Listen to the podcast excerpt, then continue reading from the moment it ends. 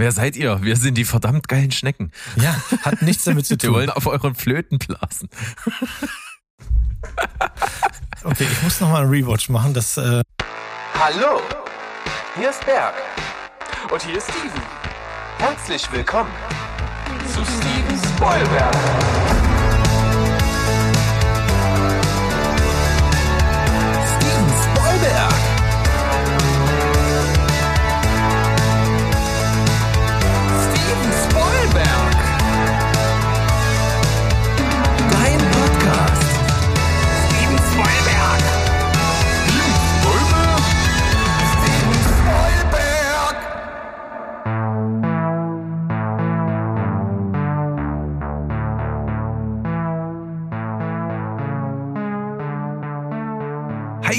Die Ho-Welt da draußen. Wir sind zurück.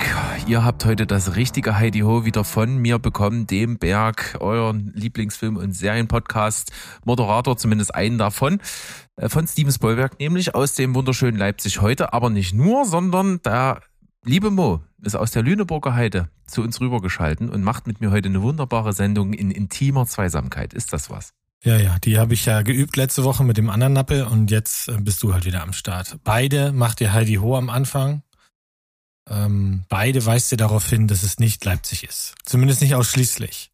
Aber du hättest dich fast, fast gerade aufs Treppchen gestellt, ne? Als beliebtester. Also das, mein Freund, das müssen wir noch ausfechten. Also da werden wir ein Poll machen auf unserem Discord-Server, mhm. auf dem ihr alle natürlich herzlich eingeladen seid.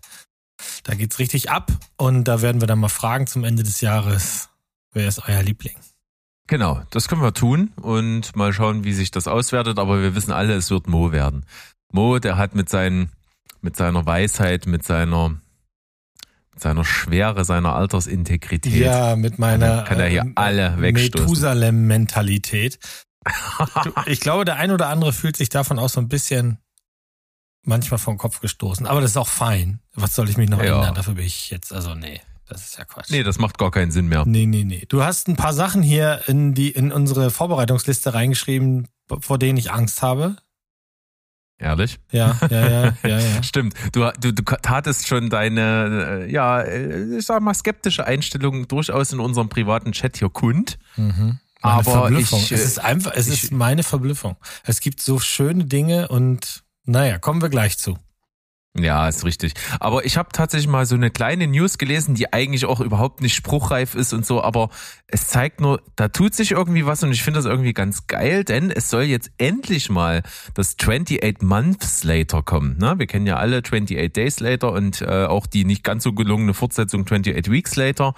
Und logisch wäre dann in dieser Dreifaltigkeit dann irgendwann mal so 28 Months Later soll kommen. Danny Boyle hat durchaus mal wieder drüber gesprochen, Interesse bekundet, das Ganze wieder äh, regiemäßig zu führen und auch Alex Garland, äh, der das Drehbuch zum ersten Teil geschrieben hat, ähm, hat sich auch irgendwie schon so einen Entwurf irgendwie so ein bisschen angeguckt. Cillian Murphy soll zurückkommen und äh, das ist tatsächlich einer der sehr, sehr außergewöhnlichen Zombie-Filme, sage ich jetzt einfach mal, die mir auch sehr gut gefallen haben.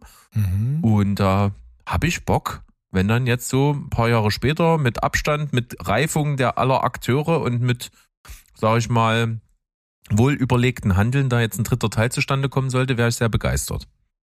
Ja, habe ich auch Spaß dran, weil ich mochte beide. Ich mochte auch das, das, äh, die Fortsetzung. Hat jetzt, hat Spaß gemacht.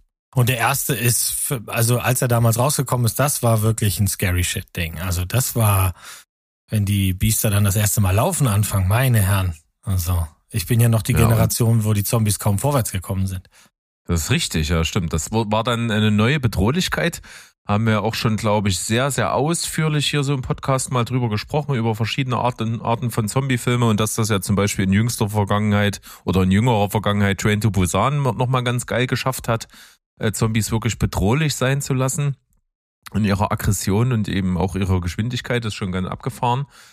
Äh, und da kommt einiges. Aktuell, wenn wir gerade bei Zombies sind, ist, ist ja auch jetzt, also wir sprechen heute an einem Dienstag und gestern ist die letzte Folge The Walking Dead der letzten Staffel abgelaufen. Und äh, ich werde das mir jetzt noch reinziehen, das Ende, weil ich habe bis jetzt durchgehalten. Da brauche ich jetzt bei den letzten sechs Folgen nicht mehr aufhören. Die ziehe ich nee, noch durch nee, und dann. Das macht ja keinen Sinn Nee, dann kann ich tatsächlich dazu auch mal ein Resümee ziehen zu sehr, sehr vielen Jahren, also ein gutes Jahrzehnt, reichliches Jahrzehnt, The Walking Dead. Da kann man durchaus mal drüber sprechen, auch wenn es am Ende natürlich nicht mehr den Stellenwert hatte, den es mal zwischendrin gehabt hat. Aber da kommen wir dazu, wenn es soweit ist. Ich möchte Ich noch hab ganz natürlich- kurz, sorry, dass ich dir jetzt so Ja, reinfahre, aber gern. weil wir gerade so ein bisschen nach Nachrichten geguckt haben, denn wir haben tatsächlich, Freunde, wir haben es versucht. Wir haben geguckt, gibt es neue Dune News. Und es gibt keine. Die schlafen alle. Die liegen in der, in, da in den Beduinen und, und ratzen die ganze Zeit oder ich weiß es nicht. Aber dabei ist mir aufgefallen, wie viel gerade auf dieser Seite, wo ich zum Beispiel News lese, über Indiana Jones 5 geredet wird. Hm. Und ähm, da gibt's eine kleine neue Info. Also Indiana Jones 5, für alle, die es nicht wussten, wird mal wieder, und das macht er ja nun mal am besten, gegen Nazis kämpfen. Generell schon mal Like von Mo. Mats Mikkelsen wird einen der Obernazis spielen. Auch ein Like von Mo. Mhm. Phoebe Waller-Bridge wird eine Rolle übernehmen und spielt seine Großtochter, Gottdaughter, ach nee, seine, was heißt denn Gottdaughter? Äh, Patenkind, sein Patenkind. Äh, Phoebe Waller-Bridge war ja großartig in Fleabag und kann ja gut schreiben, das wissen wir ja. Sie hat ja die Dialoge bei 007 und bei Solo und bei äh, Killing Eve hat sie auch noch mehr am Drehbuch geschrieben. Und was ich ganz interessant fand, ist, dass sie in der ersten Szene, in dieser Opening-Sequence, die ja immer wichtig ist bei einem Indiana Jones-Film, werden sie ihn wieder jung machen. Da bin ich gespannt drauf. Das klappt ja mal mehr und mal weniger gut. Siehe Irishman. Ja, genau. Äh, schon so ein bisschen cringy. Ähm, Wenn da jemand die Treppe runterkommt und man sieht jung aus, aber die Bewegung halt nicht dazu. Ist geht wie ein alter, schlaffer Sack voll Kartoffelbrei. Ja, mal sehen, wie sie es hier machen. Ich bin, ich bin da sehr gespannt drauf. Ja, lass uns mal das Ganze äh, mit Überraschung entgegenfiebern. Und ich habe noch was Schönes für dich, wo ich weiß, ich mache dir eine Riesenfreude, weil ähm, wenn ihr jetzt die Folge hört, letztes Wochenende war es ja wieder soweit. Der, die Sternstunde des linearen Fernsehens, ja, da, da hole ich Mo sofort ins Boot. Es kam ja wieder Wetten, das. Ist das was, Mo? Hast du es geguckt? Ja, wie hoch ist wohl die Wahrscheinlichkeit? bei null. Und äh, ich muss ja sagen, ich hatte damals, als jetzt so die, nach langer, langer Zeit gab es ja letztes Jahr mal wieder eine Folge und die hatte ich damals relativ begeistert geguckt, weil ich muss es ja halt irgendwie dazu er äh, erklären, es ist so ein bisschen eine nostalgische Verklärung in mir. Das ist natürlich, wetten das, als ich klein war, war das das Ding, ne? da durftest du dann mal ausnahmsweise ganz lange aufbleiben, durftest das bis zum Schluss gucken, das war so ein Familiending. Und damit verbinde ich das auch alles irgendwie. Und deswegen kam so diese, diese rosa Brille der Vergangenheit so ein bisschen über mich und habe das dann damals geguckt und fand das auch eigentlich so im Großen und Ganzen ganz gut. Diesmal habe ich es dann deswegen auch nochmal geguckt und ich muss wirklich sagen, also es war wirklich eine fürchterliche Sendung. Wirklich einfach nur schlecht. Du kannst dir Thomas Gottschalk auch einfach nicht mehr angucken. Das ist so furchtbar und ich verwende es jetzt wirklich gerne das Wort, auch wenn ich es sonst meide, aber das war richtig cringe. Also der Mann, der, der ist wirklich nur noch peinlich. Das ist so aus der Zeit gefallen alles. Und um Gottes Willen, ich verlange nicht, dass der Mann sich ändert, aber bitte gebt denen nicht mehr diese Sendung. Das passt alles nicht mehr in die heutige Die, Zeit. die ganze Sendung passt einfach nicht mehr. nee, Guck mal, wie lange es die gibt. Der, der, der Drop ist gelutscht und vor allem äh, schickt den einfach ins Heim oder lass den Blumen pflanzen und irgendwas machen. Aber der hat früher, also der hat schon, das ist nicht jetzt erst das Problem, das ist schon seit 30 Jahren das Problem, dass der einfach nicht mehr auf Leute losgelassen werden kann. Dieses Antatschen, dieses Fragen stellen, Ja. die gar keine Antworten abwarten, das fand ich früher schon immer schrecklich. Wir haben das früher geguckt, ich hatte auch diesen verklärten Blick, weil der war ja derjenige, der einfach auch die ja, die Paradiesvögel aus der Popbranche da hatte, die sind da ja alle hingelatscht. Und wenn du Ja. da mal einen sehen wolltest oder ne, das Geschrei bei Michael Jackson, wir erinnern uns, oder als äh, Take That da waren und sowas, aber die Wetten, also Nee. der einzige Grund, warum ich das nochmal äh, gu- gucken würde, wäre, wenn ich vorher wüsste, dass jemand da ihn mal wieder reinlegt oder irgendwie sowas. Ansonsten sind die Wetten doch, ich meine, Nee, Ja. die sind schlecht, das stimmt. Ähm, was auf jeden Fall war, wenn du schon Take That ansprichst, es war Robbie Williams da, hm, der jetzt halt gerade mit Orchester alte Songs von sich irgendwie performt und es war furchtbar schlecht. Also wir haben Ja. uns, meine Eltern und ich, wir haben uns angeguckt, als er gesungen hat. Es klang fürchterlich, er hat keinen Ton getroffen und wir haben uns, der hat sich so apathisch bewegt, weil das ist eigentlich ja immer ein Flummi gewesen, der Mann. Der ist ja Mhm. immer rumgerannt und ins Publikum und weiß ich nicht was. Und der stand da steif wie sonst was, hat einen Blick drauf gehabt, als hätte er sich wirklich irgendwie eine Straße gezogen vorher.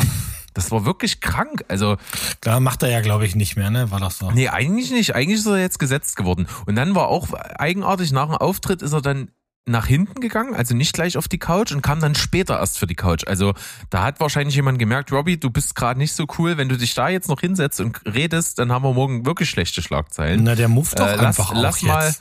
Wenn der, Lass mal noch wenn der putschen. sich jetzt ein bisschen bewegt, mufft er doppelt so viel wie früher. Den will keiner auf der Couch haben. Möglicherweise ist das so.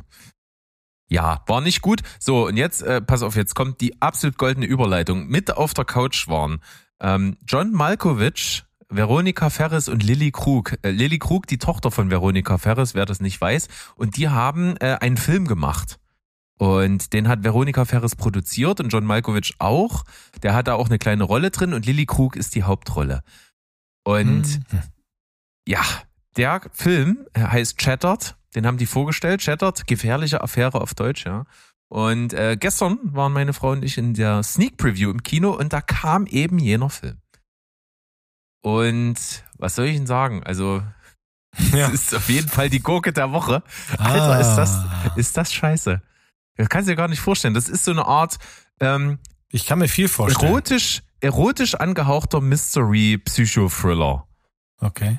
Und äh, witzig ist schon, dass Veronika Ferres einen erotischen, fast schon Softporno mit ihrer Tochter in der Hauptrolle produziert. Fand ich schon ein bisschen eigenartig. Ähm, aber sei es drum, ihre Tochter ist wirklich hübsch, ist wirklich hübsch anzusehen. Äh, Gibt's nix. Ne? Modeltyp sieht wirklich gut aus, aber das war's auch. Also Schauspieler nein, sympathisch nein, charmant nein, Ausstrahlung nein. Also irgendwie alles nicht gut. Dann ist da ein John Malkovich, der ein Wichser von Typen spielt und ist so genauso komisch kommt's auch rüber. Also kann ich auch nicht ab. Frank Grillo taucht so am Ende im letzten Viertel auf. Der ist ganz witzig, man kennt ihn. Er spielt ja gerne mal in so trashigen Filmen mit und kommt dann irgendwann um die Ecke und, und zieht so sein komisches Ding ab. Das ist ziemlich drüber, aber irgendwie okay. Mhm. Und die Hauptrolle spielt äh, Dominic Monaghan oder so ähnlich. Nee, Cameron Monaghan. Oder Cameron Monaghan, das ist ja der Typ, der, ich kenne den nur aus Gotham, da hat er diesen, äh, diese Figur gespielt, die so sehr an Joker angelehnt ist. Ähm, ja, und alles irgendwie ein bisschen komisch, sieht auch alles ein bisschen B-Movie-mäßig aus. Veronika Ferres hat auf der Couch erzählt, dass sie, ja, dass sie da alle Rollen mal übernommen hat, dass sie auch mal im Catering ausgeholfen hat und, und so. Da dachte ich mir, genau, du stellst dich irgendwo ins Catering, gibst Essen aus oder was. Ja, Mhm. sag mal, Also- sag mal. Und Großer Bogen, ja? ja, genau. Und sie hat so viel gearbeitet, dass sie sich mal zwei, drei Tage nicht geduscht hat, weil sie immer zu tun hatte und sowas. Ja, genau. Ähm, Ja, ist das eine Information, mit der du nach draußen gehen solltest? Ich weiß es nicht. ich weiß es auch nicht, ob das so gut ist. Aber naja, sei es drum. Also der Film äh, funktioniert nicht. Der nimmt sich viel zu doll ernst, wird dann viel zu komisch, hat man alles schon mal in besser gesehen, ist, wie gesagt, schauspielerisch nicht rund. Ach, naja, also ich will auch gar nicht erzählen, worum es geht. Es, äh, meidet den Film, wo es geht, wäre jetzt meine Ansage. Eine äh, Shattered, gefährliche Affäre 2,5 von 10. Ja, das ist einer der Filme, bei denen ich gesagt habe, ich habe Angst, aber es kommt noch einer, Freunde. Also insofern bleibt gespannt. Ich kann das ein bisschen heben jetzt mit meinem. Ähm, der Film heißt I Came By und ich weiß nicht, ob bei dir in deine Timeline gespült wurde. Bei mir war das so. Schwupps war er Nee, da. tatsächlich nein. Schwupps hatte Hat ich er ein einen Bild. deutschen Titel? Heißt er auf Deutsch auch so? Der heißt auf Deutsch auch so, ja. Der ist auch schon äh, Ende August ist der aufgeploppt.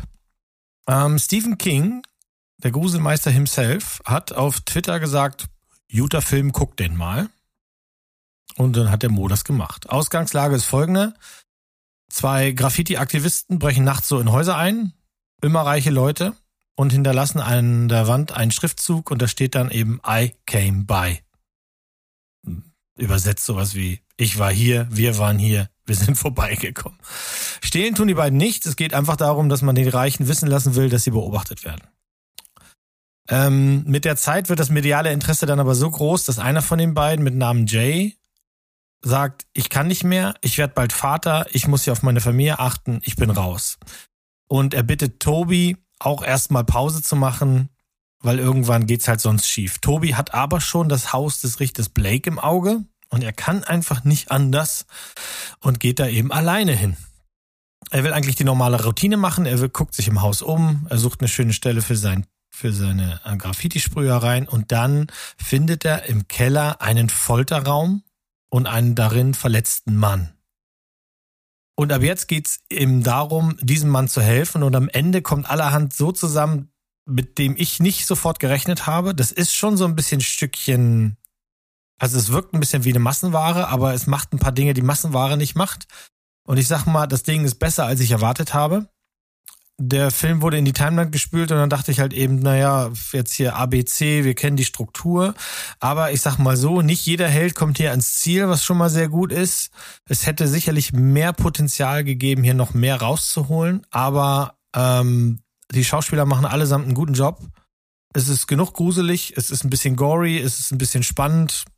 Ist von mir eine Empfehlung. I Can Buy läuft immer noch auf Netflix. Ja, ich habe jetzt parallel mal geschaut. Das Cover sagt mir auf jeden Fall was. Habe ich irgendwie auch mal gesehen als Thumbnail. Aber ausgangsmäßig, storymäßig finde ich das gar nicht schlecht. Konstellation klingt gut. Ja, nicht zu viel weiterlesen. Ich habe eine Seite gesehen, die haut wirklich die haut einen der größten äh, Turnarounds raus, was ich immer nicht verstehe. Gucken die die Filme nicht und denken sich, nun, macht schon nix. Das liest sowieso keiner oder sowas. Aber das macht halt dann einfach am Ende keinen Spaß mehr, weil du dann auch so darauf wartest, weißt du? Mhm, also. Glaube ich. Einfach anmachen. Der war spannend. Der war spannend, ja. Schön. Spannend ist wirklich ein ganz gutes Stichwort. Ich möchte die Chance jetzt nutzen, wahrscheinlich meine beste Empfehlung, die ich dieses Jahr bekommen habe, nochmal kurz rauszuschmeißen. Ihr habt schon drüber geredet. Auf Netflix auch. The Stranger. Was ein Brett. Äh, Habe ich Mhm. gesehen. Lange nicht mehr so einen schauspielerisch geilen Film gesehen, der auch so extrem spannend ist. Du willst die ganze Zeit wissen, wo führt das eigentlich gerade hin?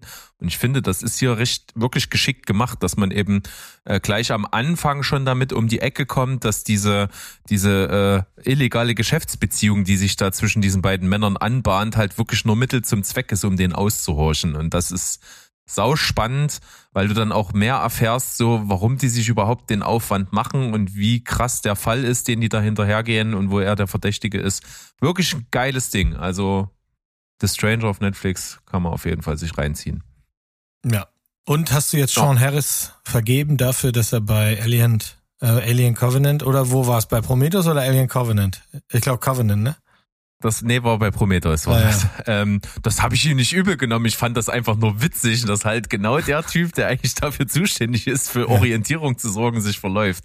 Aber ist der geil in dem Film? Ja, Sean ja, Harris, also- ist, äh, mächtig, mächtig. Aber auch Edgerton, von dem habe ich immer schon viel gehalten, von dem habe ich auch noch nie eine schlechte Performance gesehen. Die sind beide wirklich stark, weil es wird ja auch wirklich nicht viel geredet. Nee. Also da passiert ja unglaublich viel mit Blicken und mit, mit Gestik und wie die sich unwohl fühlen. Und du weißt ja, am, am Ende weißt du ja auch wirklich nicht so richtig, wie du zu denen stehen sollst. Also du kannst die auch so schlecht lesen und das finde ich eigentlich mega geil. Das ist, ähm, ja. Wirklich tippitoppi. Dann habe ich mal äh, was locker leichtes mal nachgeholt, ist noch nicht so alt, von 2019, der Lego Movie 2. Der zweite Mhm. Teil, der direkt quasi am Ende des ersten Teils auch anknüpft. Ähm, ist nicht ganz so hyperaktiv, gaga bunt, äh, hin und her switchend wie der erste.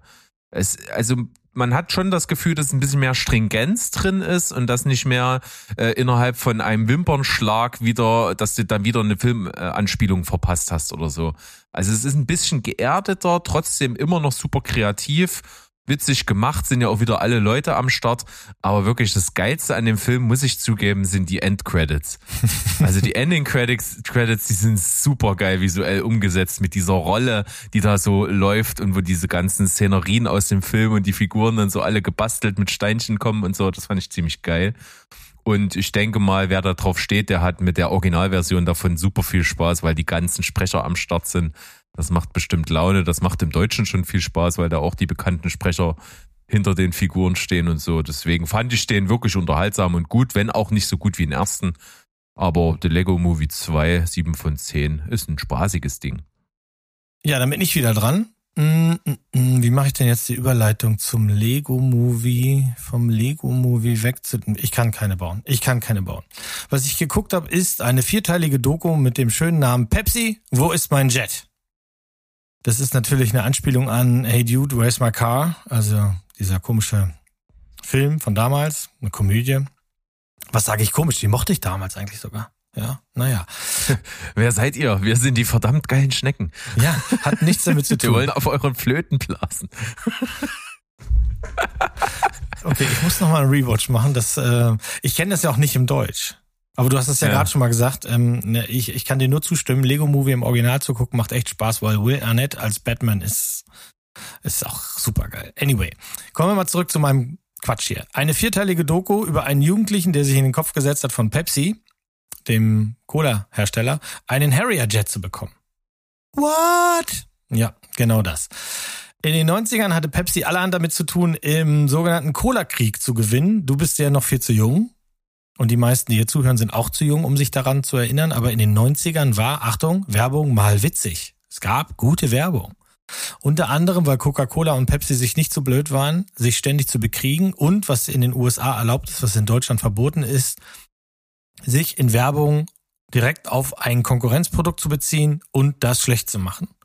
Und das haben die beiden natürlich ausgenutzt, immer verrücktere Clips gemacht, um uns halt eben mitzuteilen, wer hier die beste Zuckerpampe zusammenbraut. Und Pepsi kam dann auf die sehr schlaue Idee, wie ich finde, und hat die Pepsi Points rausgebracht. Das heißt, je mehr Pepsi du getrunken hast, desto mehr Punkte konntest du sammeln und die hast du dann in Merch umtauschen können. T-Shirts, Sonnenbrillen, Caps, normales Zeug. Und dazu gab es einen Werbespot. Und das ist der Grund, warum Pepsi dann mit vielen Anwälten mehr als fünf Jahre lang diesem Jugendlichen beipulen musste, du kriegst von uns kein Harrier-Jet. Denn in diesem Werbespot war ein Militärjet zu sehen, mit dem ein junger Mann zur Schule fliegt, sowas sagt wie, das ist besser als mit dem Bus zu fahren. Und dann stand da drunter, den Jet kriegt man für sieben Millionen Pepsi-Punkte. Dann gab es keinen Disclaimer. Und ein Disclaimer ist das, was dann immer im Kleingedruckten unten links eingeblendet wird. Nicht, weil wir das lesen sollen, sondern einfach, weil dann da einer ist, der uns sagt, das ist natürlich eine Schnapsidee, denn kein Mensch kriegt einen Harrier-Jet. Ist ja klar. Da es aber keinen Disclaimer gab, hat sich dieser junge Mann gedacht, ich hole mir diesen Jet. Und in der Doku sehen wir zum einen natürlich den Spot, weil der ist in Deutschland nicht so verbreitet gewesen. Und wir sehen halt eben, warum man das tatsächlich hätte ernst nehmen können und was dann geschah. Denn es hat sich doch, wie gesagt, mehr als fünf Jahre hingezogen. Die Doku hat einen entscheidenden Fehler. Sie hat vier Teile und ist damit viel zu lang. Die Geschichte wäre super, wenn sie auf 80, maximal 90 Minuten runtergedampft gewesen wäre, weil die Story ist witzig. Und das Hin und Her entbehrt auch nicht einer gewissen Spannung, weil man schon wissen will, was kommt jetzt als nächstes. Ne? Die reden mit den damaligen Vorstandsleuten, die reden mit den Anwälten, die reden mit dem, der sich das ausgedacht hat. Und statt das alles in einen Film zu tun, haben sie es halt in vier Teile getan. Wir erfahren für meinen Geschmack viel zu viel über diesen jungen Typen, über seinen Freund, der dann später die Klage finanziert hat, weil der war sehr wohlhabend. Also allerhand drumrum, die watscheln ständig auf Berge, weil sie Bergsteiger sind. Und ich ertappe mich halt dann beim Spulen, weil ich wollte eigentlich am Ende nur wissen, wie es ausgeht. Tja.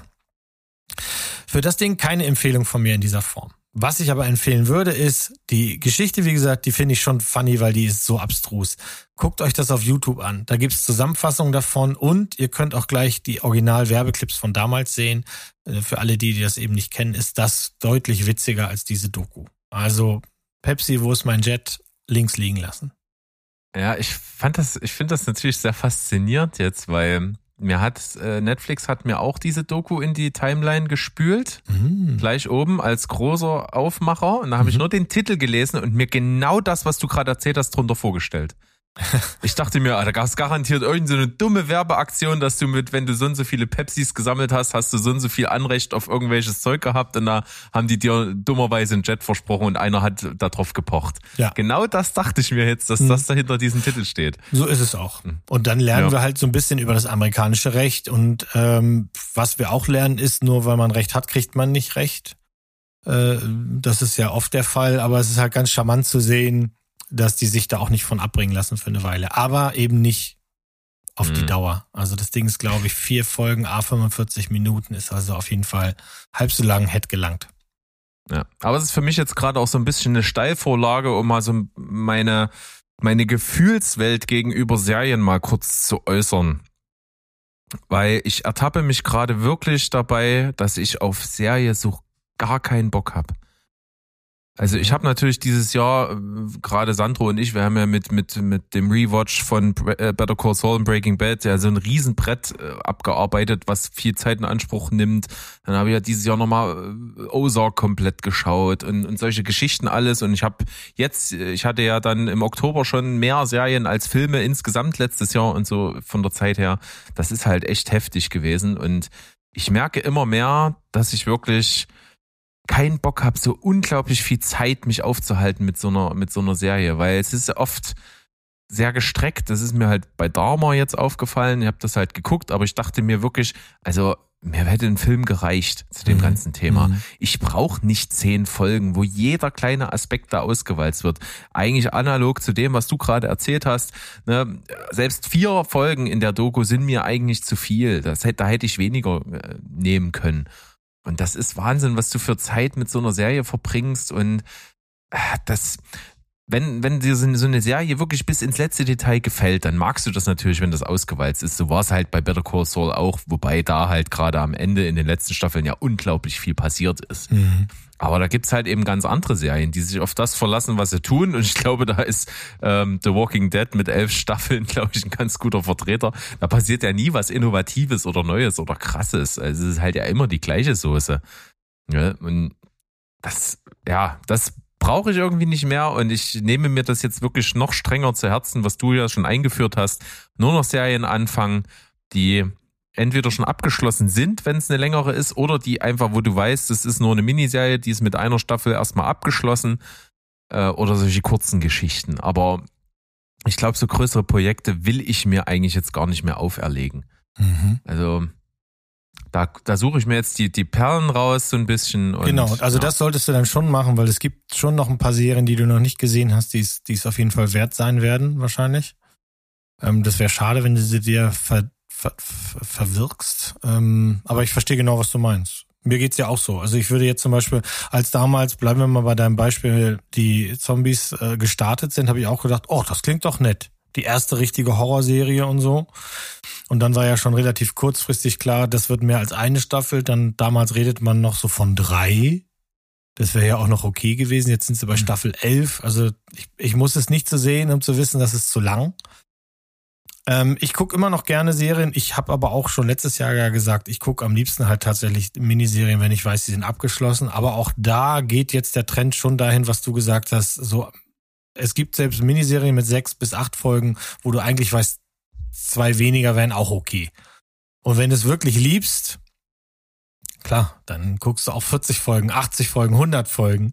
Nur ähm, so viele davon wachsen jetzt ja gerade nicht. Was ich auch noch ganz gut finde, ist sowas wie zum Beispiel Slow Horses auf Apple. Das ist in sich ja eine Folge immer erstmal auch ein Fall. Und ich habe jetzt die zweite Staffel noch nicht gesehen. Aber wenn sie das wirklich so ein bisschen konsequent durchziehen, ist das auch noch ein, dann kann ich damit auch noch leben, weil dann ist es egal, ob ich jetzt drei, vier oder so gucke. Aber wenn ich mich halt darüber ärgern muss, dass bei Servant auch auf Apple die, die Serie von unserem Freund M. Night Shyamalan, dass die halt, da ist er wieder. Die dritte ist gerade draußen, dann sagen sie schon, ja, es kommt eine vierte und das war am Anfang eben nicht klar. Also es hieß so mal, die ist mit zwei abgeschlossen. So bei drei habe ich wirklich Schwierigkeiten reinzukommen. Da merke ich schon, du, hm, da kommt jetzt nicht mehr viel.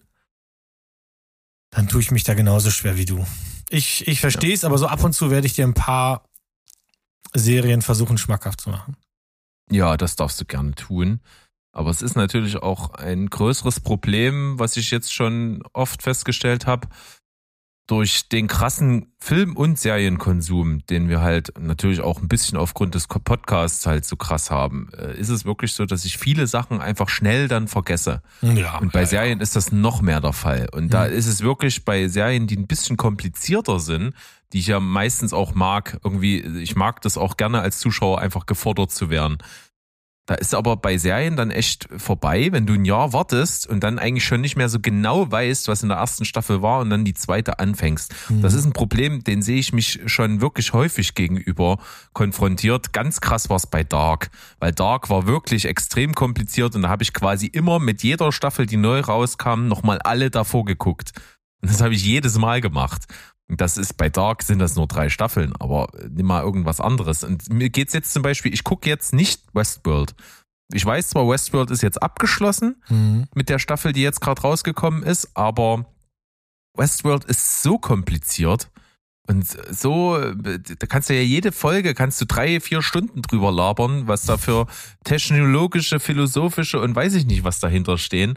Und jetzt drei Staffeln mir irgendwie die, die müsste ich mir eigentlich nochmal angucken, damit ich die vierte dann auch verstehe. Mhm. So, das, das ist mir alles zu anstrengend geworden. Ja, kann ich gut nachvollziehen. Und im Gegenzug da, dazu aber habe ich auch gerade sehr viel Spaß an Filmen. Das ist jetzt das Positive daran, habe ich äh, einfach viel Freude damit, weil da kann ich mir alles Mögliche reinballern, da kann ich durch die Genre springen, wie ich möchte. Mhm. Und so kam es auch, dass ich jetzt. Das ist die, das ist die stolpernde Erklärung für das, was jetzt kommt. Nein. Äh, ich habe mir natürlich das Schauspiel-Comeback von Lindsay Lohan reingeballert, ist ja ganz klar. Ähm, Vorrangig natürlich aus zwei Gründen. A, du, ihr kennt sie alle, die Problematik bei uns im Hause Rollwerk mit den Frühstücksfilmen. Ja, es muss was Anspruchsloses sein. Mit Vorliebe natürlich irgendeine bedeutungslose Rom-Com. Mhm. Ähm, das ist bei diesem Film, der sich Falling for Christmas nennt, äh, Bedingung eins erfüllt. Bedingung zwei äh, war natürlich, äh, es kommt langsam die Weihnachtszeit. Meine Frau wollte gerne in Weihnachtsstimmung, hat gesagt, oh, komm, lass doch zum Frühstück dann nicht nur einen normalen Frühstücksfilm, sondern auch einen Weihnachtsfilm gucken. Mhm. Bedingung zwei erfüllt. Und natürlich ist es äh, aktuell, ist ja gerade erst rausgekommen auf Netflix, jetzt mit der kommenden Weihnachtsfilme-Saison. Und äh, wer möchte nicht gerne mal sehen, wie, wie Lindsay Lohan jetzt aus mehreren Entzügen und weiß ich nicht, was alles auf die Leinwand gerotzt wird. Das ist doch was. Kann man sich doch mal angucken. Und man muss sagen, die Frau sieht wirklich fertig aus. Ich glaube, die ist unwesentlich älter als ich, aber die sieht richtig zerstört aus. Also die hat gelebt, sag ich dir. Also die, die kann zurecht gemacht sein, wie sie will. Also die ist ja super gestylt und geschminkt und Haare gemacht und Kleider und weiß ich nicht was alles. Aber du siehst halt, die ist fertig, die alte. Das ist Wahnsinn. Naja, trotzdem äh, Falling for Christmas, ja, beliebiger Weihnachtsfilm. Man hat sich einfach die Story von Overboard, ein Fisch, Goldfisch fiel ins Wasser genommen. Kennst du den? Ja, Bestimmt, die sicherlich. klar. Ja. Ne, aus den 80ern mit Kurt Russell und Goldie, äh, Goldie Horn. Nee, mhm. Goldie Horn? Doch, doch, Goldie Horn. richtig, ja. Ähm, ey, ja, damals witziger Film gewesen. Halt eine Klamotte, eine waschechte. Und hier ist die Story genau das gleiche. Es spielt halt nur in einem Skiresort. Sie ist halt aus Reichenhause, ist da irgendwo ein Skiresort und ihr komischer Influencer-Freund, der ihren Heiratsantrag auf irgendeinen verschneiten Berghang macht, wo die mitten in der Wildnis alleine sind, ähm, verliert irgendwie den Halt und, und sie rutscht dann Berg runter und hat ja Amnesie und wird gefunden von so einem Typen, der so ein kleines, so eine kleine Schneepension hat und ja, ist dann dort und mhm. verlieben sich natürlich und dann als Gedächtnis wieder da ist, will sie in ihr altes Leben und will aber dann doch dort bleiben. Und naja, äh, weiß man, was da passiert, ist ziemlich oberflächlich gemacht, ist sehr fantasielos ist aber irgendwo solide, hat den Zweck erfüllt, dass es uns beim Frühstück einfach berieselt und es hat funktioniert. Falling for Christmas 4,5 von 10. Es will ja, sich mir nicht Gott. erschließen. Es will sich mir nicht erschließen. Warum denn nicht? Ist doch logisch. Ich will doch keinen guten Film zum Frühstück gucken. Da bin ich doch die ganze Zeit nicht aufmerksam. Nee, aber es gibt, okay, jetzt sage ich wieder das schlimme Wort. Es gibt ja so viele schöne kleine Comedy-Serien, die du gucken könntest. Nee, das ist zu kurz. Das ist zu kurz, das geht nicht. Auch, und äh, das ist dann blöd, Mehrere wenn du Folgen. dann noch eine Folge anmachst. Nee, das ist blöd. Nee, da ist eine Zensur, Zäsur drinne, das funktioniert nicht. Nee, nee, nee, nee, nee, nee, nee. Das muss alles System haben. Mhm, mhm. Tja. Mhm. Ja, nö. Nö. Mhm. Mhm. Da gehe ich nach nebenan. Überleiter. Habe ich auch auf der Liste. Ja, hast du auch auf der Liste? Und Sandro hat mir vorhin geschrieben, er hat ihn auch geguckt.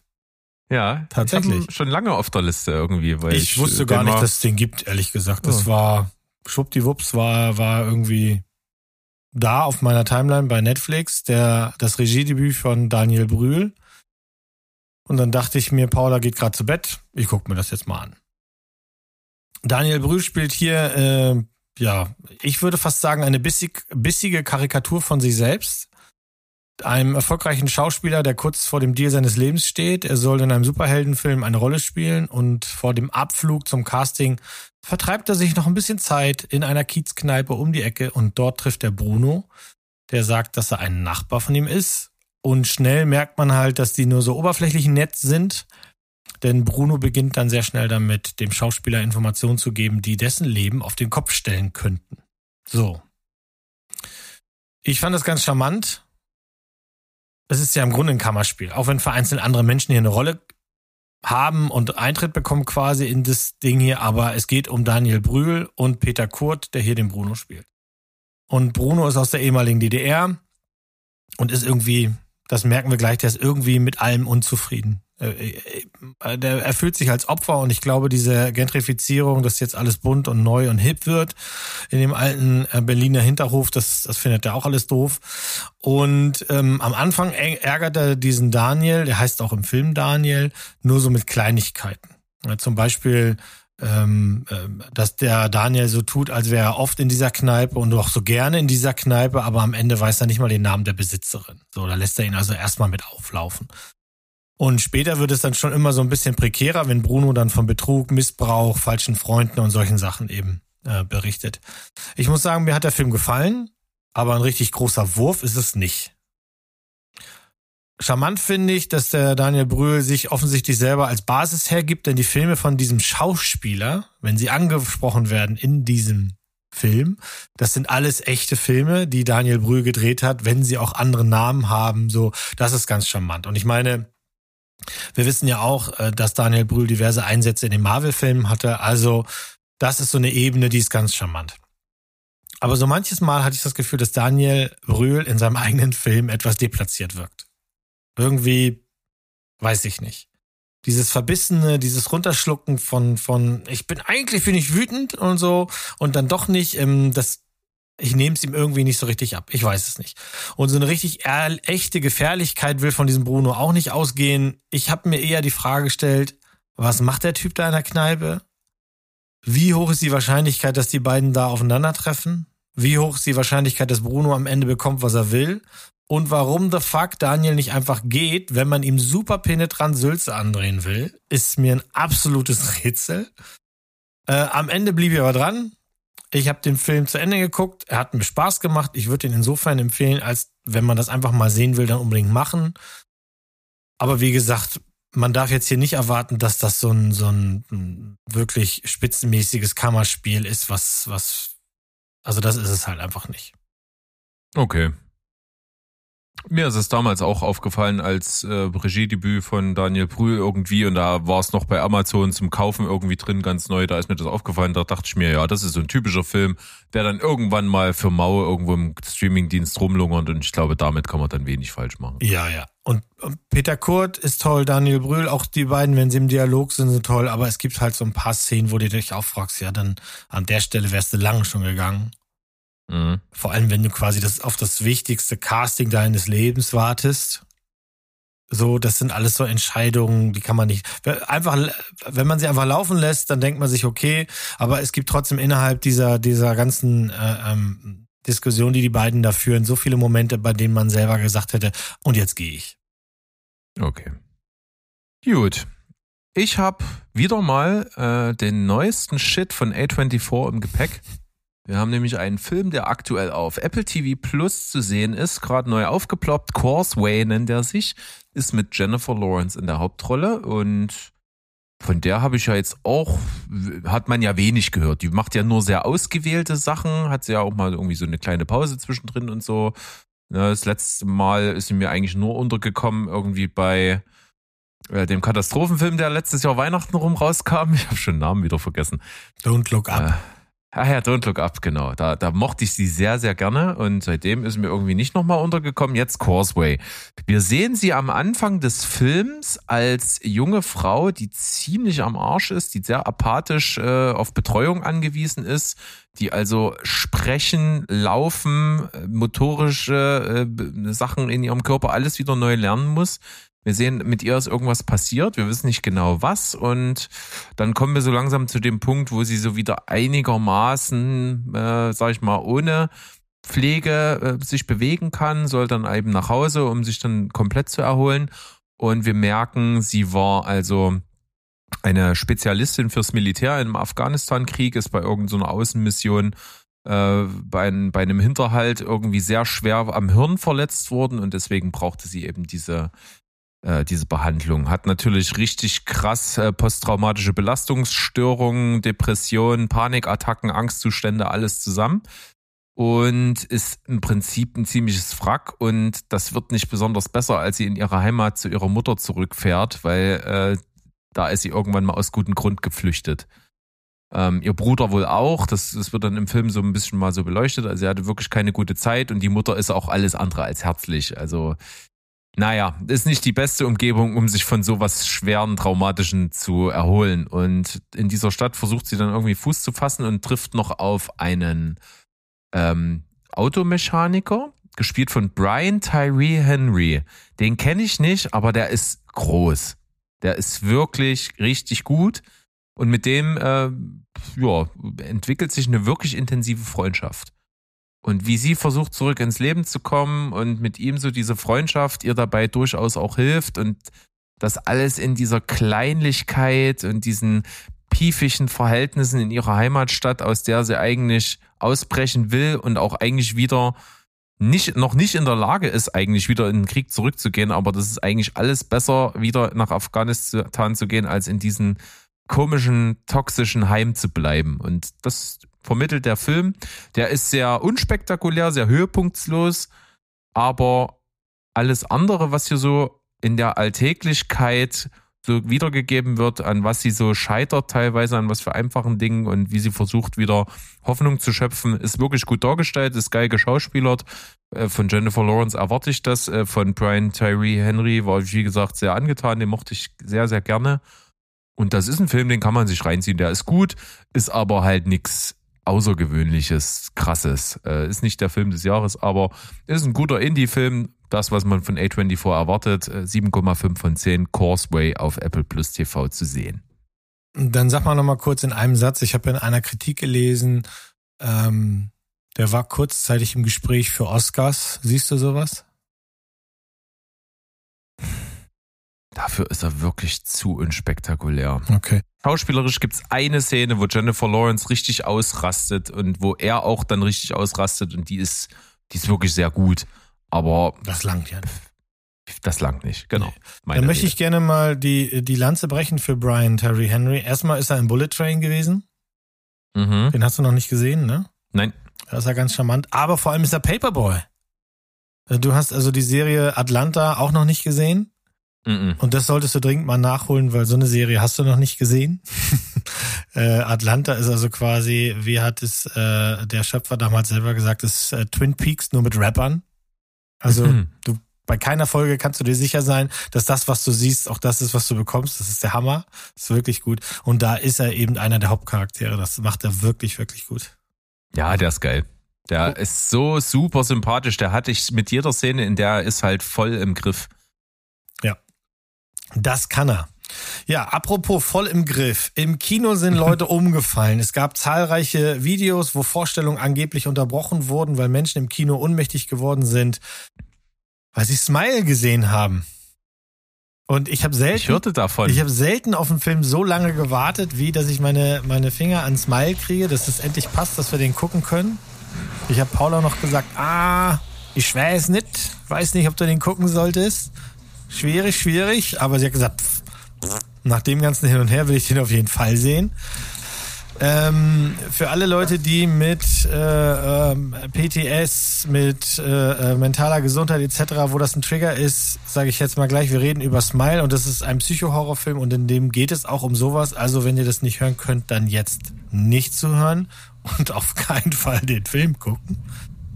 Ähm, ja, gehen wir mal der Reihe nach. Ich, ich kann dich kurz da äh, kurz nochmal einhaken. Also Freunde von uns, die haben auf jeden Fall auch gesagt, Alter, war das eine krasse Erfahrung. Also die sind auch nicht so firm, gucken sowas auch nicht jeden Tag und die haben gesagt, wir haben den halben Film nicht gesehen, weil wir halt einfach nicht hingucken konnten. So. Okay. Okay. Also es gab jede Menge Hype, es gab Geschrei. Das habe ich ja schon gelernt, das gab es bei X auch. Und du hast ja letzte Woche gehört, dass ich nicht so ein Fan bin von X wie du. Aber ich wollte halt wissen, was ist dran an dem Terror, der diesem Film wohl innewohnt. Und ich muss sagen, das ist ein guter Psycho-Horrorfilm, der sicher auch ein paar richtig schockierende Momente hat. Aber das ist hier eben nicht Scare Jump der The Movie. Und es ist auch nicht so das Terrormeisterstück, das einem so ein bisschen vorgemacht wurde. Also dieses, ob diese Videos tatsächlich wahr sind, dass da Leute äh, umgefallen sind etc. oder so, weiß ich nicht. Ich habe mir jetzt keine neuen angeguckt dazu. Ähm, es ist ein sehr guter Film, der mir nur an einzig, also nur an einer Stelle nicht konsequent genug war und das war das Ende. Mann, hab ich ein gutes Ende für diesen Film im Kopf und ich hoffe, dass ihr alle diesen Film guckt und wir dann nochmal darüber reden können und spoilern, weil dann erzähle ich euch mein Ende weil das Ende, was man hier zu sehen kriegt, ist fein, aber es ist halt im, im Vergleich zu dem, was du vorher gesehen hast, okay. Mhm. In äh, Smile geht's um Dr. Rose Cutter, die in einer psychiatrischen Notfallklinik arbeitet. Das ist ein Job, den möchte ich auch nicht geschenkt haben. Auf jeden Fall nicht. Und eines Tages wird eine junge, traumatisierte Frau eingeliefert, die ein paar Tage zuvor dabei zugesehen hat, wie ein Professor sich vor ihren Augen selbst getötet hat. Ich erzähle mir jetzt nicht wie. Die junge Frau erzählt der Ärztin dann, dass sie glaubt, seitdem hat sich etwas in ihr Leben geschlichen, ähm, das sich offensichtlich verstellen kann. Es kann aussehen wie Menschen, es kann ganz normal wirken, aber es wird, hat immer dieses teuflische Lachen, das wir ja auch von diesem Poster kennen und aus dem Trailer. So. Und kurz darauf wird die Frau in der, während die beiden sich noch unterhalten, regelrecht wild und schreit und schlägt um sich und sieht offensichtlich irgendwas oder ist von diesem Terror befallen, der, der da ist. Und noch bevor äh, Dr. Rose Hilfe holen kann, hat auch die Frau sich umgebracht. Und unschön umgebracht. Und kurz darauf scheint es so, dass dieses Wesen, dieses Etwas, was auch immer, wie auch immer ihr das nennen wollt, sich eben an die Fährte von Rose Cutter geheftet hat. Und Jetzt nur zu sagen, das ist Horror, wie gesagt, finde ich nicht okay, weil das hat super starke Tendenzen zu Psycho. Traumata, mentale Probleme. Dr. Rose selbst hat ein Traumata. Äh, das äh, Psychoanalyse Lyse spielt hier eine Rolle, Psychiater spielen hier eine Rolle. Und für wen das ein Trigger ist, also nochmal ganz klar, nicht diesen Film gucken. Es wird zunehmend schwerer zu wissen, was genau passiert. Sehen wir Halluzinationen oder sehen wir tatsächlich ein Wesen, das versucht, sich an einen Menschen ranzumachen, um diesen dann irgendwann zu töten? Ähm, das ist, das verschwimmt dann alles und wir sehen halt Sosie Bacon, das ist die Tochter von Kevin Footloose Bacon, äh, dabei zu, wie sie das super glaubhaft spielt. Also der nehme ich das die ganze Zeit ab. Die hat Schiss. Und die sieht auch so aus. Sie ist jetzt nicht, sie ist auch sehr dünn und hat so knochige Finger und wenn, wenn da der Schock reinfährt, das, das sieht irgendwie anders aus. Ich finde die Effekte gut. Ton und Musik machen, was sie sollen. Die sind spannend und gruselig. Ja, es gibt jede Menge Jumpscares, wie sie unser Freund Steven immer nennt, oder ähm, aber das ist nicht so die, das ist, das ist nicht alles, worum es geht. Das hat schon noch so ein bisschen Metaebenen und so. Das, ich, ich mochte das sehr. Ich hatte damit viel Spaß. Wirklich. Und ich glaube, ich werde den nochmal gucken. Ich lasse den jetzt ein bisschen wirken. Und dann werde ich den sicherlich nochmal gucken. Was ich ganz charmant fand als Trivia-Fact, Paramount hat im Vorfeld ähm, Schauspieler dafür bezahlt, dass sie bei Live-Übertragung im Fernsehen prominent sich in Richtung Kameras bewegen sollen oder da sitzen sollen. Also zum Beispiel bei einer Baseball-Übertragung nennt man das die sogenannte Homeplate. Das heißt, da, wo der, wo der Schläger zuschlägt auf den Ball, dahinter saßen dann Schauspieler, die bezahlt wurden dafür, mit diesem schrecklichen Grinsen einfach starr da zu sitzen. Da gibt's jede Menge Videos auf YouTube. Guckt euch das an. Das fand ich mal eine richtig geile Art, einen Film im Vorfeld zu bewerben. Und das hat richtig eingeschlagen. Also die waren, weil die Leute am Anfang nicht genau wussten, was es ist, waren dann halt, gab es dann plötzlich Videos von äh, Creepy People in the Stadium und so. das ist geil, ja. Das also das Ding, cool. Das ist so, das ist auch so ein Running Gag, den nimmst du mit aus diesem Film. Danach läufst du den halben Tag rum und immer wenn dich einer was fragt, grinst du den, den nur an. Das äh, mir hat der deutlich besser gefallen als zum Beispiel X. Äh, vielleicht schmeißt du dich auch mal an den Film ran, wenn der greifbar ist für dich und dann unterhalten wir uns nochmal. Ja, das machen wir. Ja, da bin ich nicht abgeneigt. Ich fand auch, ähm, das ist schon eine ganze, ganze Weile her, dass der so trailermäßig schon mal zum, zum mal promotet wurde und da fand ich das auch nicht uninteressant. Aber äh, auf jeden Fall auch schon im ersten Trailer schon sehr creepy. Also, dass da Leute halt dann einfach nur so, so diabolisch grinsen, ist schon irgendwie äh, wirklich creepy as fuck. Next, next Level Killer Clown. Ja. ja, an denen haben wir uns jetzt ja satt gesehen. Die nimmt ja jetzt keiner mehr ab. Und ich bin niemand, der Terrifier 2 gucken kann. Also, was Sandro sich da antut, bitte. Also, Ja, ohne mich. Ist, so ist er, so ist er. Gerne mal einen guten Schlachterfilm gucken. Ja, uff, nee. Naja. Ich habe den besten Film aller Zeiten gesehen. Der Pate. Nee, Ach. ja, wer weiß. äh, aber der Film heißt der beste Film aller Ach Zeiten. so. Ich, Ich dachte, der du heißt- hast das hier verklausaliert, damit ich, damit ich nicht. nee, Ach so, der heißt tatsächlich der so. heißt, der heißt tatsächlich so. Ist eine äh, spanisch-argentinische äh, Produktion. mhm. Und in den Hauptrollen sehen wir Penelope Cruz, Antonio Banderas, der Mm. getiefelte Kater und Oscar Martinez. Und im Grunde genommen ist es vor allen Dingen dieses Dreiergespann, was wir in dem Film sehen. Und den habe ich einfach mal vor ein paar Wochen bei Amazon für 99 Cent mitgenommen und Mhm. bin super begeistert von dem Teil.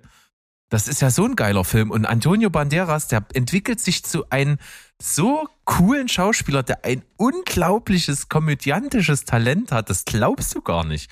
Ich Mhm. verbinde den mit ganz anderen Sachen. Aber der Mann ist so lustig und dieser Film ist als Idee schon geil und bietet so viele krasse Metaebenen, die dann auch kommen und auch konsequent angewendet werden. Und das macht so einen Spaß.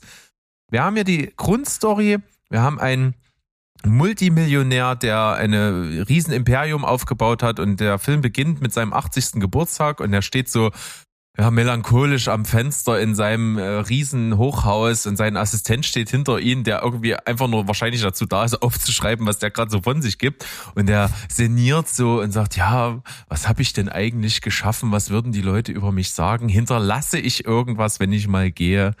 Und naja, was, was kann ich tun? Ich könnte eine Brücke bauen, die dann meinen Namen hat. Ja, mach das, schreib das mal auf. Und ich könnte auch einen Film drehen. Und dann sagt der Assistent, Sie wollen einen Film drehen? Natürlich will ich keinen Film drehen. Ich habe keine Ahnung davon, aber ich finanziere den. so. Und wie stellt sich also jemand vor, der keine Ahnung von Filmen hat, wie der beste Film aller Zeiten zu drehen ist? Und das ist irgendwie das, das Grundprinzip, lässt sich so ein Wahnsinns-Welterfolg planen. Und was macht der Typ? Der nimmt sich einfach den Pulitzer-Preis und weiß ich nicht was ausgezeichneten Bestseller, der noch nicht verfilmt wurde, kauft für wahnsinnig viel teuer Geld die Rechte daran, nimmt sich die exzentrischste, erfolgreichste Regisseurin, die er finden kann, gespielt von Penelope Cruz, die einfach nur eine unglaublich krasse rote Lockenmähne auf dem Kopf hat äh, und super speziell ist in ihrer ganzen Art und so künstlerisch angehaucht und weiß ich nicht was pipapo. Die nimmt er sich und sagt, ja mach, äh, hast freie Hand, hier ist das Dreh, äh, hier ist äh, das Buch, schreib ein Drehbuch, mach einen Film, äh, kriegst Kohle von mir, es muss bloß der beste Film aller Zeiten werden, das ist die Bedingung. Und was macht sie? Sie sucht sich die zwei äh, populärsten Schauspieler, ähm, die sie dafür nimmt, die aber beide so komplett unterschiedlich sind und noch nie zusammen gespielt haben.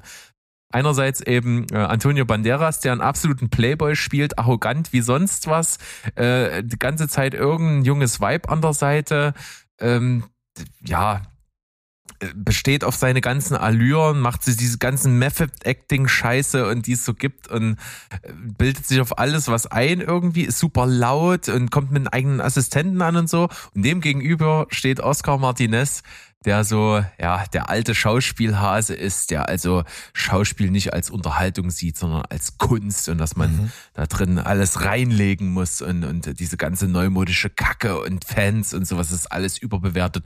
Die Kunst steht im Vordergrund und so. Und diese beiden Typen prallen aufeinander und du siehst quasi den ganzen Film, der spielt hauptsächlich auf diesen Anwesen von diesem Millionär, der das zur Verfügung gestellt hat, damit die dort die, die ja, die Übungen, die Leseproben sozusagen machen können, um für die eigentlichen äh, Dreharbeiten äh, sich vorzubereiten. Und die sind im Prinzip immer nur zu dritt. Sie als Regisseurin, total seltsam, mit wirklich eigenartigsten Methoden. Also wirklich so total bescheuerte Sachen, die die mit denen dort macht. Und was so albern ist zum Teil auch. Ich möchte das nicht verraten, weil das so witzig ist, was die teilweise mit denen anstellt. Und die fragen die auch jedes Mal, äh, ist das jetzt dein Ernst gerade? Ja, natürlich. Und die ist auch super penibel. Also jedes Wort, was aus der ihren Mund beim Lesen kommt, will die ausgespielt haben. Da gibt's auch eine Szene, das kann ich vielleicht verraten. Es ist eine sehr emotionale Szene zwischen den beiden. Die spielen in dem Film Brüder, die so ein bisschen entfremdet sind. Und äh, da gibt's eine Szene, da ist vorgesehen, dass der eine weint und er sagt dann, das ist hier eine Leseprobe, ich muss doch jetzt nicht heulen. Na doch, ich will das sehen und so. Und dann geht das so hin und her und das ist ziemlich witzig auf jeden Fall. Und das ist so der Clou des Films, dass die eben nur diese Leseproben machen mit sehr, sehr seltsamen Methoden und das alles super witziges Potenzial hat und das dann am Ende immer mehr eskaliert, dieses ganze Ding und dieser Film sich zu einem absoluten Monster entwickelt. Und äh, dann geht so ein bisschen die Metaebene auch so in die Richtung, was will das Publikum eigentlich sehen? Was halten die Schauspieler von sich, von ihrer Kunst? Äh, wie, wie kommt das Ganze dann bei dem Endkonsumenten an? Was ist eigentlich der Anspruch? Und wie wird gearbeitet und was muss am Ende rauskommen, das ist, fließt da alles so ein und da, da so auch die Sehgewohnheiten des großen Mainstream-Publikums und wie man, wie man das vereinbaren will mit Kunst oder nicht und ob das überhaupt wichtig ist. All diese Themen werden angesprochen und es macht großen Spaß. Ich finde Penelope Cruz super toll. Die hat ja auch so einen Spaß bei dieser Rolle. Äh, bei Antonio Banderas ist großartig das Aufeinanderprallen mit diesem alten Sack, der sich für den besten Schauspieler aller Zeiten hält. Äh, ist, äh, ist groß, ist wirklich groß. Hatte super viel Spaß. Der beste Film aller Zeiten. Äh, Habe ich 8,5 von 10 vergeben, ist, ist wirklich super. Na, also den hast du mir jetzt schmackhaft gemacht. Ich habe natürlich wieder kein Glück. Der gibt's nicht mehr für 99 Euro. Und ich bin ja so bettelarm, also werde ich noch eine Weile warten, aber dann sage ich dir Bescheid. Ja. Ich werde den mal testen, ja. Gibt, es gibt eine Szene, ich sage nur ein Stichwort. Äh, Schallplatte und Musikstücke. Die Szene, da habe ich mich in die Ecke geschmissen. Die war so witzig. Okay, okay. Ah. Na gut. Ich werde auf jeden Fall berichten, wenn ich ihn finde. ja, jetzt kommen wir zum, zum, zum Abschluss. Ähm, zumindest laut unserer kleinen Krickelei, die wir hier vorweg gemacht haben. Und der Abschluss ist 1899. Mhm. Ich kann natürlich nicht lange warten. Wenn dann diese Serie draußen ist, kann ich nicht ewig warten. Ich muss sie dann gucken. Da gab es hier erstmal in, in meinem Haus Pläne, das zu machen. Und Paula ist relativ schnell abgesprungen und ich habe gesagt, bist du dir sicher, dass du nicht weiter gucken willst, damit ich dann jetzt erstmal zügig jeden Abend mir da so zwei Folgen von reinverleiben kann? Ja, ist alles fein, mach mal, kannst du mir hinterher erzählen. Ja, bitte. Kann ich hier hinterher Das erzählen. war der Plan. Das war der Plan. äh, wir nehmen mal raus jetzt, äh, also wir nehmen jetzt mal Paula raus aus dieser ganzen Geschichte, denn sie hat es nicht geguckt und ich habe ihr, was ich konnte, erzählt, aber auch nicht alles. Denn sie wird das bestimmt sicherlich nochmal sehen müssen, denn ich glaube, 1899 ist, genau wie du es vorhin gesagt hast, eine der Serien, wo man die erste Staffel zur zweiten nochmal gucken wird. Ob man das muss oder ob man das möchte, das ist, lassen wir jetzt mir mal offen, ne? Ich versuche jetzt so wenig wie möglich und so viel wie nötig zu erzählen, weil ich will natürlich gar nichts spoilern. Ich muss aber ein bisschen was sagen, damit ihr euch das auch anseht. Und wir dann, also gerade wir, Spoilbergs hier, mal nochmal einen richtigen Podcast dazu machen und vielleicht sogar einen Spoilercast eines Tages, denn das würde mich schon sehr interessieren. Die Serie ist das neue Produkt von Jantje Friese und Baran Boa Oda, die uns Dark gebracht haben. Und seit die Serie veröffentlicht wurde, und wenn ihr in die Kritiken guckt, ähm, dann wird das Wort Dark so oft gesagt, dass man daraus echt ein Trinkspiel machen kann. Das ist auch unserem Chef mhm. Andi vom Telestammtisch aufgefallen. Und das hat er aufgenommen und vor die Besprechung der, der, der Jungs gesetzt, dass wer das macht während der Besprechung, dann kannst du gut was wegschnasseln, das kann ich dir sagen. Ich mhm. versuche das jetzt mal zu lassen. Ich sage noch, dass es die derzeit teuerste deutsche Serie aller Zeiten ist. Solche Superlative halten ja nicht lang, aber momentan äh, spricht man von 50 bis 60 Millionen. Das ist schon eine richtige Ansage. Und ähm, ich erzähle ein bisschen was zur Geschichte. Wir sehen hier eine bunte Mischung von Menschen, die alle von London nach Amerika reisen wollen, auf dem großen Überseedampfer Kerberos. Allen gemein, finde ich, ist, und das sieht man sofort, eine gewisse Traurigkeit. Also keiner ist hier fröhlich, keiner ist aufgeregt, dass es losgeht oder sowas, sondern man sieht eher, die sind eingeschüchtert, die sind traumatisiert, die haben Angst, die sind, ähm, die wollen auf jeden Fall einfach nur weg. Wir erfahr, erfahren auch gleich am Anfang, dass ein Schiff derselben Bauart vor vier Monaten verschwunden ist und das sorgt zusätzlich für Angst an Bord. Scheinbar sind halt alle Charaktere mit einem Grund an Bord. Sei es jetzt die Flucht, andere sind aber zum Beispiel auch durch, durch äh, Briefe gelockt worden und wiederum andere, da wissen wir die ganze Zeit nicht, was machen die da, warum wollen sie unbedingt nach Amerika. Und schon in der ersten Folge wird die Reise derart durcheinander gebracht durch zum Beispiel einen dritte Klasse Passagier, der das feine Abenddinner stört, eine aufmüpfige Ärztin, die es gar nicht geben darf, denn 1899 war das nicht normal, dass eine Frau überhaupt Medizin studiert. Eine sektenähnliche Gemeinschaft und durch das plötzliche Auftauchen eines Signals, das der Kapitän dem verschollenen Schiff zuordnet und prompt das Boot wenden lässt und damit alle Passagiere gegen sich aufbringt. Jetzt höre ich schon auf, weil eigentlich alles, was dann folgt, baut auf und ist wichtig, beziehungsweise auch irgendwann ein Spoiler. Ich lasse es jetzt also. Was ich noch ich sagen. kann mir ja schon alleine aufgrund der Tatsache, dass das Schiff Kerberos heißt, schon einiges vorstellen. Ja, du kannst das, andere können das nicht, aber wer das nachliest, da kann man sich ein bisschen was vorstellen. Das Schiff, das zweite, das vor vier Monaten verschwunden ist, heißt äh, Prometheus. Auch kein ganz unbekannter Name. Wir sehen hier aus der Dark-Mannschaft Andreas Pietschmann in der Rolle des Kapitäns und hinter den, hinter der Kamera haben auch viele aus dieser alten Crew mitgemacht, aber vor der Kamera ist er der, der Einzige. In den Hauptrollen haben wir sonst Emily Beecham, die ich wirklich nur unter ferner Liefen kannte. Also in englischen Serien oder amerikanischen Serien mal, mal eine Rolle gemacht hat, aber hier hat sie tatsächlich eine Hauptrolle. Und das Ganze ist nicht abgeschlossen. Und das ist eine der Hauptkritiken, die gerade draußen rumläuft. Warum auch immer haben die Leute gedacht, acht Folgen fein, Ende. So ist es aber nicht. Die beiden Macher verfolgen dasselbe Prinzip, wie sie es in ihrer vorhergehenden Serie gehabt haben. Sie hätten am liebsten drei Staffeln. Sie möchten aufbauen, sie möchten erklären, sie möchten Tiefe reinbringen, Metaebene, alles immer schön durchwirbeln, ähm, so wie wir es gewohnt sind. Und das ist wohl einigen Menschen nicht so klar gewesen. Sie folgt dem Schema, dass du Folge für Folge genug kriegst, um dran zu bleiben.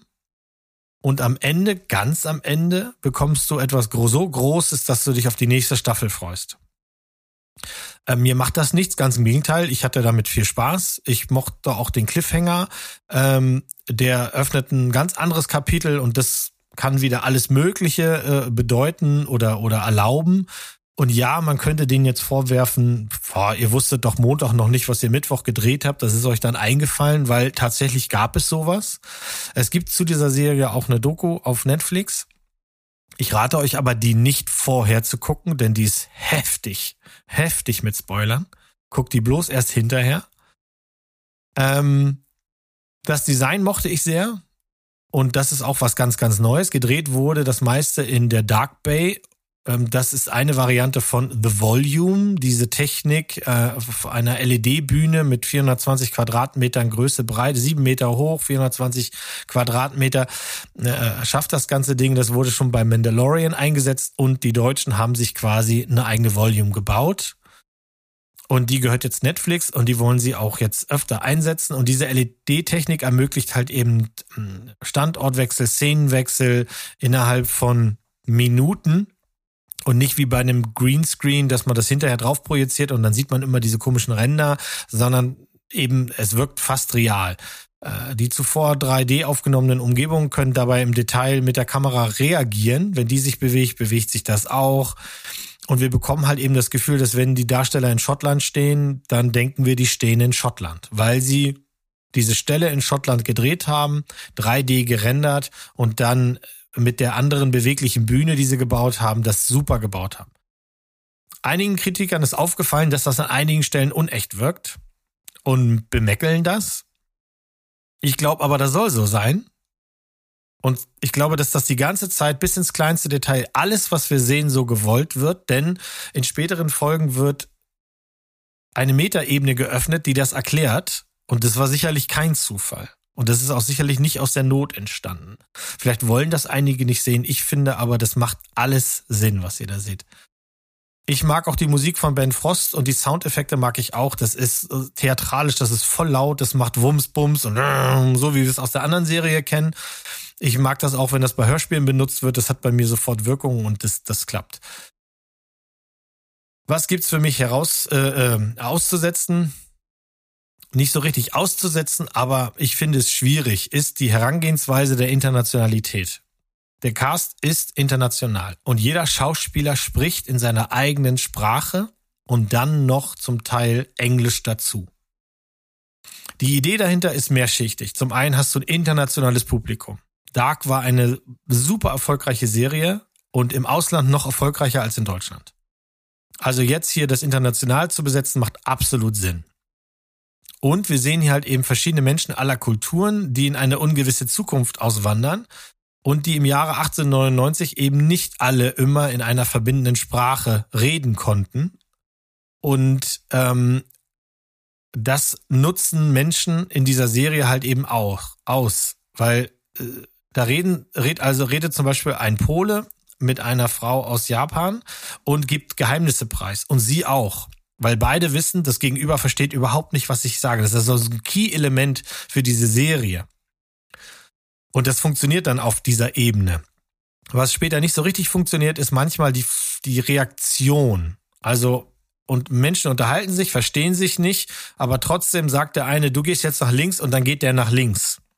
Da kann man sich jetzt drauf äh, aufhängen, aber ich denke mal, das, das schadet der Serie nicht. Da unterhalten sich Leute, die jetzt in einer äh, äh, angestrengten Situation, da, da, da reicht eine kleine Gestik und dann weißt du, was derjenige von dir will, wenn du es auch nicht wortwörtlich übersetzt.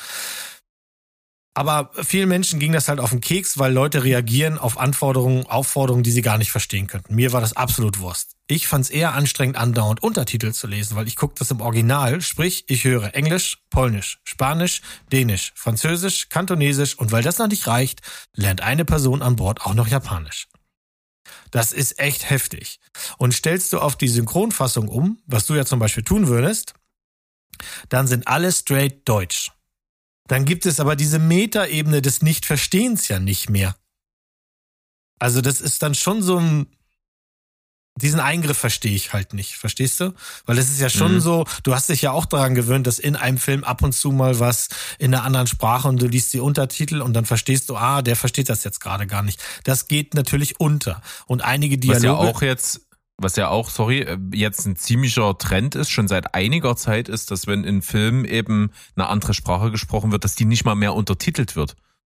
Weil du dich da so reinfühlen sollst, genau. dass, dass du das nicht verstehen sollst. Und das ja. passiert wirklich sehr, sehr häufig. Also ich habe das Gefühl, häufiger, als wenn ein Untertitel drunter steht. Ja, und hier ist es halt so, wenn du sowieso liest, dann ist es wahrscheinlich dann ab einem Punkt egal. Ob du jetzt, ne, Du liest halt Untertitel. Ähm, das hat mir den Spaß nicht geraubt. Ich finde es halt nur, ich muss mich darauf einstellen. Das hat ein bisschen gedauert. Ich habe wirklich also auch versucht, eine Folge auf Deutsch zu gucken, habe mich dann aber sehr an einer Synchronstelle ähm, geärgert. Also eine Stelle, die im Originaldialog eine Frage aufwirft, hat im Deutschen keine Frage mehr. Und das finde ich dann einfach irgendwie falsch. Aber vielleicht bin ich da auch zu pieksig. Also anyway, wie ihr es guckt, macht wie ihr wollt. Am Ende liegt natürlich der Dark-Verweis unweigerlich in der Luft, wenn man über Jantje und, und diesen Baran redet. Ähm, denn wer das gesehen hat, der findet vieles wieder. Also eine ähnliche Struktur der Folgen. Die sehr gut gewählten Pop-Songs am Ende der Folge. Und da ach, achtet mal auf die ersten Zeilen der Songs. Wenn die Lyrics kommen, die haben immer was mit der Folge zu tun. Das ist schon echt gut ausgewählt ähm, der Einsatz von mystischen Elementen, der Einsatz von Rätseln, das kennen wir, Kriechtunnel, kennen wir alles aus Dark. Ist das jetzt schlimm? Finde ich nicht. Weil ich mochte das da, warum soll ich das jetzt plötzlich nicht mehr mögen? Ähm, wenn man die Kritik draußen weiterverfolgt, und das klingt jetzt so, als wenn alle das verreißen. Das ist gar nicht der Fall. Ich will nur auf die eingehen, weil ich die nicht nachvollziehen kann. Jede Folge hätte kürzer sein können. Ja, ja, klar. Kann, ist doch bei jeder Serie so. Ihr, ihr wisst ja genau, wenn ihr mir Breaking Bad gebt und ich schneide das neu, dann bleibt von jeder Folge nur noch ein Drittel übrig. Und wenn in dem Drittel die Familie vorkommt, bleibt gar nichts mehr übrig weil es mich nicht voranbringt. Aber wenn ich jetzt jeder Mystery Box Serie quasi das, die Elemente, die es so ein bisschen spooky machen, wegnehme, weil mich das nicht voranbringt, dann zerstöre ich ja einen Aufbau. Und ich will mich ja darauf einlassen. Insofern Ich gehe weiter an, an Bord, wenn es neue Staffeln gibt. Ich fand das sehr, sehr gut. Müsste ich Zahlen vergeben, ist das jetzt schon bei mir auch mindestens bei einer 8,5 und könnte noch wachsen äh, bei einem Rewatch. Schauspieler toll, Darstellung toll, die Technik, ich finde sie super. Ich bin ganz gespannt, dass ihr das guckt und wir nochmal drüber reden können. Hm. Das ist ein bisschen der Knackpunkt, ne? Also auch wenn mich das total anspricht und ich äh, natürlich aufgrund dessen, dass das von den gleichen Machern ist wie von Dark und einen ähnlichen Vibe hat, natürlich wahrscheinlich großartig sein wird, ist es eben genau das, was ich vorhin angeführt habe. Ne? Ich denke mir, ja, das ist nicht fertig jetzt mit der einen Staffel. Es kommt noch mhm. mindestens eine, wahrscheinlich sogar noch zwei. Ja. Zwei. Und so mhm. kompliziert und deswegen denke ich, werde ich das, glaube ich, demnächst nicht anfangen zu gucken. Also es wird wahrscheinlich nicht passieren. Na, macht nichts. Dann reden wir halt äh, zum Start der zweiten oder so. Ich glaube, Steven habe ich ja an Bord. Der hat ja gesagt, er guckt es und dann warten wir das einfach mal ab. Irgendwer wird schon irgendwie mit mir drüber reden. Zur Not äh, suche ich mir einen anderen. ja, das kriegt man schon hin. Also wir haben ja, glaube ich, auch ein paar Leute, bei uns im Discord, die äh, durchaus auch äh, großes Interesse haben und das mal ein bisschen äh, genauer dann beäugen können, vielleicht auch mal in der Folge. Wir haben ja jetzt hier auch, seit wir, seit wir aus der Sommerpause zurück sind, haben wir ja erstmal uns hier ein bisschen auch eingegroovt, ne? Und das funktioniert auch langsam ziemlich gut. Ich bin da sehr zufrieden mit. Na, wenn du zufrieden und bist. Da können wir ja durchaus auch mal wieder auf Gäste schielen. Ne? Ja, unbedingt. Ich habe da schon ein paar in petto. Müssen wir mal den. Ah, guck mal an, da hast du welche beiseite geschafft. Mhm. Die sind jetzt alle in deinem Keller irgendwo angekettet und die holst du jetzt raus und sagst, pass auf, du heute Mikro. Mhm. Du hast Mikrozeit. So was traust du mir zu, ne? So, so. Äh, ich werde mich davon selber überzeugen, denn ich freue mich sehr, sehr, sehr, sehr, sehr, dich zu besuchen und das wird jetzt also bald stattfinden. Ja. Ja, wenn wir also nächste Woche die nächste Folge aufnehmen, dann war ich da. Ich habe auch schon Filme rausgesucht. Ich auch. oh, Ey, das, wie jetzt du auch? Seit wann ist das denn? Der Hausherr hat. Ich gebe vor, was wir gucken. Das, das ist mir Komm schon mir klar. nicht mehr im Frühstücksfilm, das sage ich dir direkt. Nein, nein, nein, nein, nein. Du ziehst dir den Zorn von Paula zu ich und was das willst sehr du. Schönes. Ich habe was sehr Schönes, äh, was äh, inspiriert ist von Sandro, denn der hat das jetzt vor kurzem getan. Mhm. Und äh, ich muss das unbedingt nochmal mit, mit diesen Approach muss ich das auch mal abreißen. Aber mehr dazu dann das nächste Mal. Mhm. Ich freue mich auf jeden Fall sehr, dich zu sehen. Äh, ich werde mit meiner bezaubernden äh, Sofabekleidung bei dir vorbeikommen in der schönen Heide und dann machen wir uns ein paar schöne Tage und kommen ein bisschen runter, tanken nochmal so Energie für, für das Jahresendfinale und dann schauen wir mal, was dabei rauskommt.